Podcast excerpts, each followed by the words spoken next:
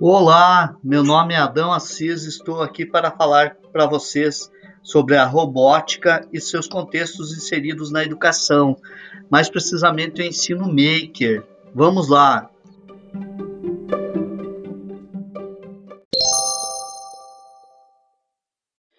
Então, como escapar do modelo altamente centrado na teoria que temos hoje em dia e capturar o interesse do aluno? Essa é uma pergunta que deve deixar você, professor ou diretor, de cabelos em pé, dado o desinteresse crescente dos alunos nos conteúdos ensinados e na dificuldade desses em achar uso aplicáveis para o conhecimento aprendido em sala de aula. A resposta a essa questão pode estar na cultura maker aplicada à robótica educacional. Afinal, o que é cultura maker? A cultura maker é um movimento a cultura ou movimento maker é uma extensão mais tecnológica e técnica do movimento Die Do It Yourself, ou seja, faça você mesmo, que consiste em estimular pessoas comuns a construir, consertar, fabricar ou modificar com suas próprias mãos itens de sua necessidade ao invés de simplesmente adquiri-los prontos.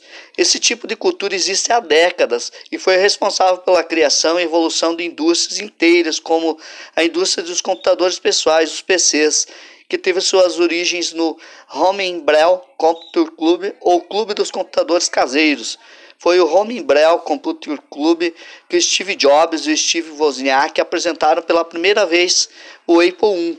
O objetivo da cultura maker na educação é introduzir o aluno à prática, sendo que a adaptação da ideia no faça você mesmo porém voltada para o ensino, sabemos que os estudantes aprendem ainda mais quando aplicam o que a teoria diz. Então, é de suma importância que busquemos diminuir cada vez mais a distância entre a teoria e a prática. O sucesso dessa metodologia vem transformando o movimento maker em uma tendência forte na educação, o que aponta a necessidade de compreendermos mais sobre esse movimento, como funciona ou como aplicá-lo em sala de aula. Uma das formas mais efetivas de se traduzir o movimento maker em algo concreto é por meio da robótica educacional. Esse momento, você vai ainda estar se perguntando quais os benefícios da robótica na escola. Para responder a essa pergunta, trazemos uma, uma citação do Leandro Augusto Domingues Alves, o diretor da UD Robotics. Segundo ele, a robótica estimula o aprendizado investigativo por meio da prática, trabalhando os conteúdos de diversas disciplinas durante a construção dos robôs.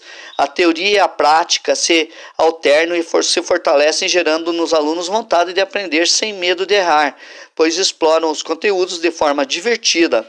As crianças desenvolvem a coordenação motora fina, a lógica, as emoções, o intuitivo, a criação, as relações em grupo e o espírito de liderança. Dessa forma, a robótica educacional surge, como uma nova tendência que promete revolucionar a área da educação de forma divertida, prática, útil, sem deixar de lado as disciplinas e as responsabilidades. Alguns benefícios da robótica educacional tem como a solução maker para a escola, estimula o aprendizado investigativo por meio de prática, trabalhando conteúdos de diversas disciplinas durante a construção dos robôs. E ela também desenvolve importantes habilidades e competências como o pensamento crítico, a criatividade, a empatia, a colaboração e a autonomia. Outro grande benefício dessa metodologia é formar os alunos que sejam capazes de pensar fora da caixinha e buscar soluções criativas para problemas cotidianos, pois o movimento maker leva o estudante a questionar o que está aprendendo, possibilitando que o jovem teste e comprove o que aprende em sala de aula. Essas experiências treinam o cérebro para que a teoria faça mais sentido ao ser combinado à prática, facilitando assim o aprendizado.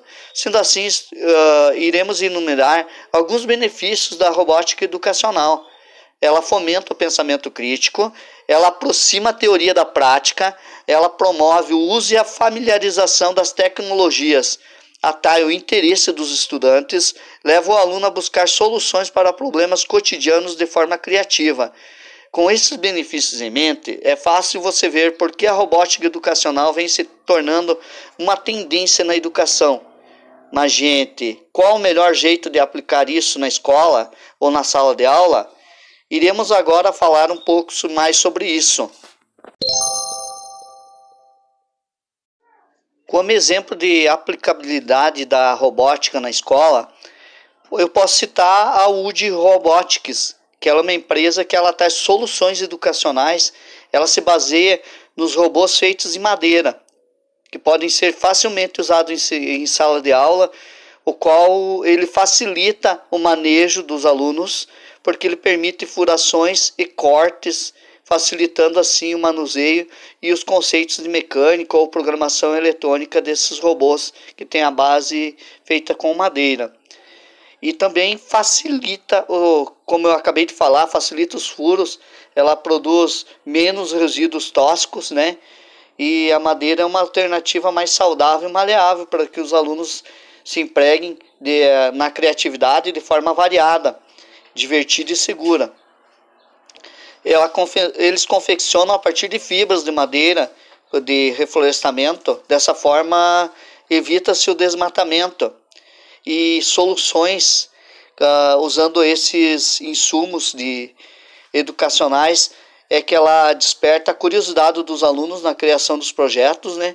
ela cria interesse pelo estudo e análise dos mecanismos existentes, ela compreende os conceitos físicos presentes no cotidiano, aí emprega-se é, alguns conceitos da própria física em andamento e cálculos matemáticos para se chegar ao movimento ideal, promove investigação e identificação dos problemas e as soluções, é, dá asas à criatividade dos alunos, né, para que eles encontrem é, as soluções, mas para encontrar soluções eles vão ter dificuldades, vão ter problemas e em grupos vão ter que conversar para encontrar uma solução.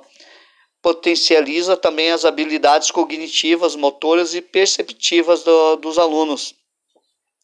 Estimula o trabalho em equipe, uh, ela dá ênfase à criatividade, à organização dos alunos. O material ele é fácil para manusear, isso, isso traz uma comodidade, nada é tão assim tão difícil de encontrar os insumos para essa aula de robótica. A base fundamental, como eu falei, é a madeira e algumas placas de programação e algumas coisas. Ah, é, necessita algumas coisas mecânicas também e eletrotécnicas, né? mas nada assim tão extraordinário mas isso vamos deixar para uma outra aula em outro podcast. Agradeço a atenção de vocês e aguardem o próximo. Um abraço.